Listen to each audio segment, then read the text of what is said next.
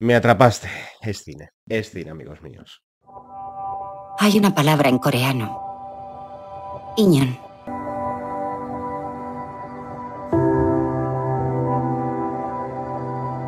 Y lo he echado de menos. ¿Y él a ti? Vaya, eres tú.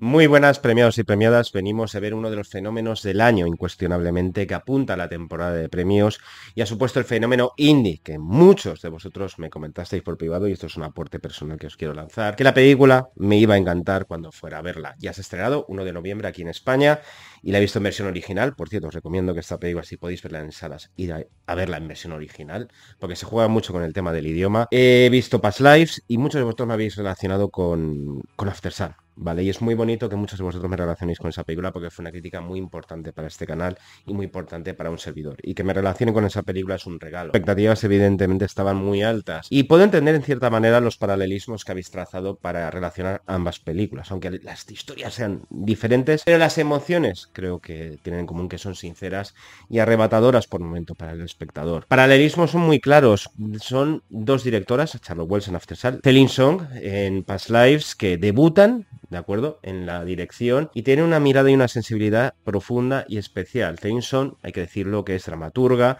y que debuta en los largometrajes. Y la verdad es que es arrebatador su guion su puesta en escena elegante y a la hora de crear emociones creo que sí que hay paralelismos con After Sun ya que ambas directoras han basado en eventos de su vida real. El caso de Charlotte Wells fue un acontecimiento traumático de, en su niñez y en este caso también hay algo de esto como punto de partida en la película de Past Lives ya que también la directora emigró es una chica coreana que emigró a Estados Unidos para hacer camino.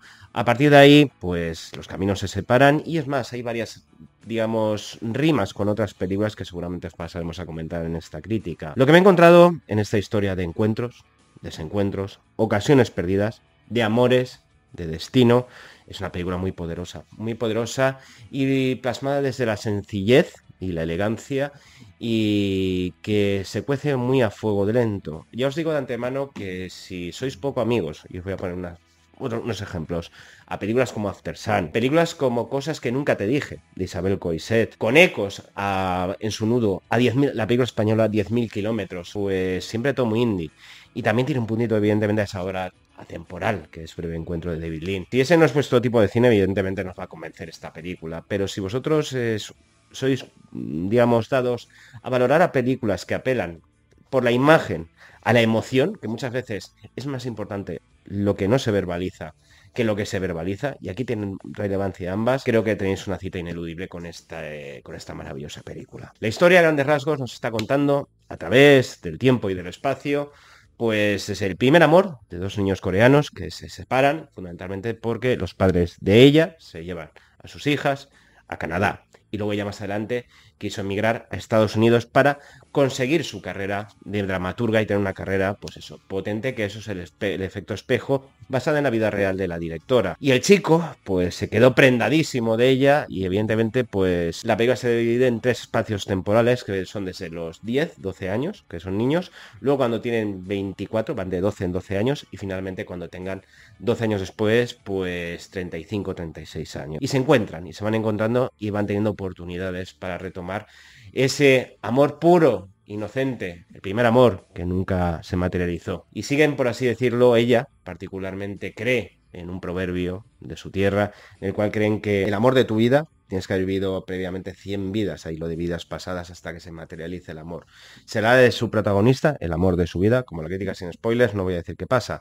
Lo que sí que voy a comentar es que de cara a que la película te emocione, la puesta en escena, repito, es hiper elegante y se nota perfectamente que su directora se ve es conocedora del lenguaje teatral, porque es una dirección de actores maravillosa y siempre en la composición del plano, a la hora de separar esas distancias, esas líneas, son dos puntos que constantemente quieren encontrarse y la mayor parte del tiempo no se encuentran, porque ella se va en primer lugar, sus padres le obligan, luego él es inseguro y no tiene miedo a dar el salto con ella, vivir en Estados Unidos cuando tiene veintitantos años y evidentemente en edad adulta pues tiene los problemas de que cada uno tiene su vida y quizá es demasiado tarde para retomar, repito, ese amor inocente y puro. Pero siempre la directora ya sea y eso por eso el nudo me ha retrotraído a 10.000 kilómetros, cuando te, se tira como 20, 25, media hora y da igual, porque la película fluye con naturalidad para explicarte la relación como la tienen por Skype, por así decirlo, y los diálogos te puede retrotraer efectivamente a la película española 10.000 kilómetros, que también os recomiendo. Y lo hace con elegancia y siempre con el plano contra plano,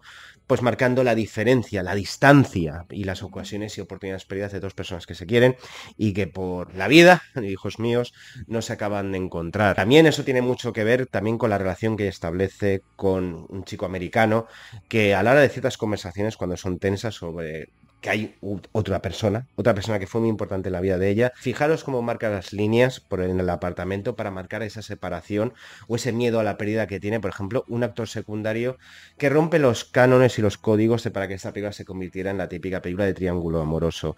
Es alabar, evidentemente, que es una película que se basa fundamentalmente en la fuerza de sus interpretaciones. Tanto Greta Lee como yo, Teo, como yo, Magaro, están brillantes. Y yo Magaro, en el papel, digamos, de la pareja actual de la protagonista, eh, sin hacer spoilers, es para poner esto como un manual contra los celopáticos, de cómo toma con entereza y con madurez y con sensibilidad, que creo que es una palabra que define perfectamente esta película, ya que apela constantemente a la emoción, pero no forzada. Y es no forzada porque la película fluye con naturalidad. Quizá para muchos pensaréis que no pasa absolutamente nada o simplemente es una película de personas que se miran mucho y hablan poco, pero tiene un porqué.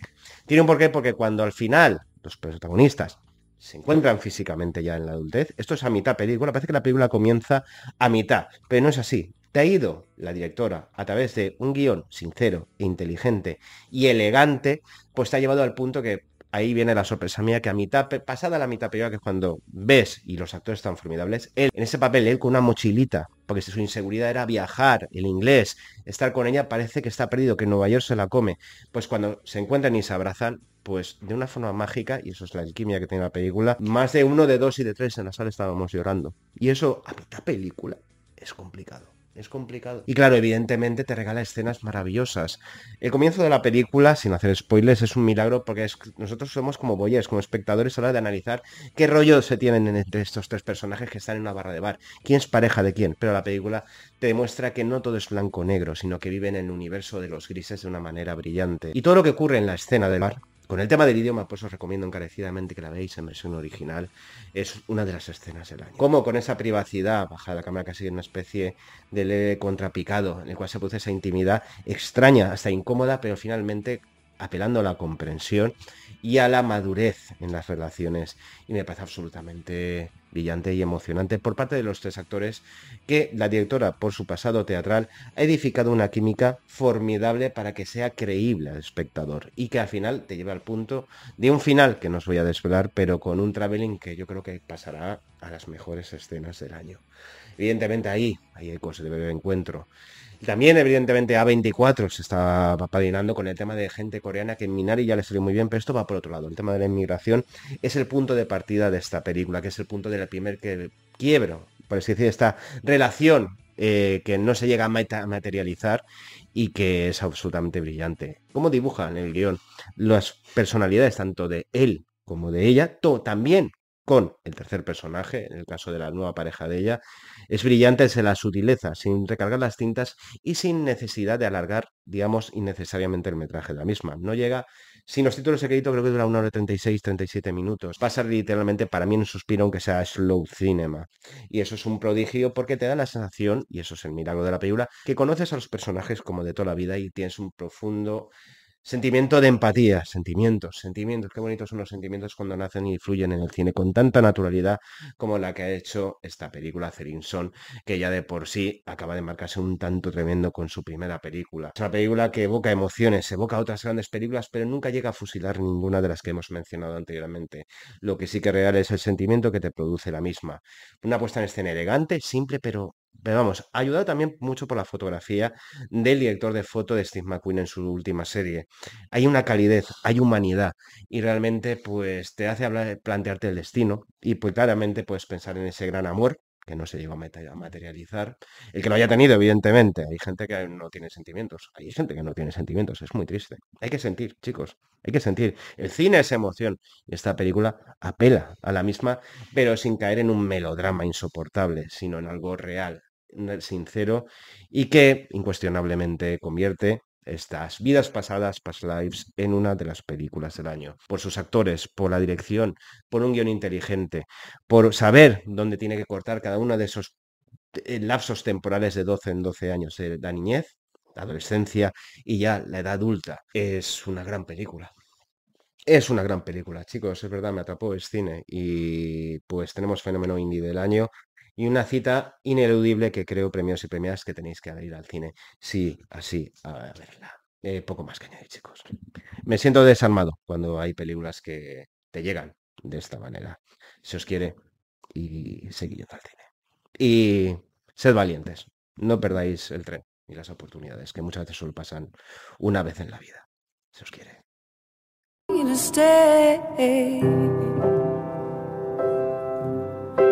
want you to stay.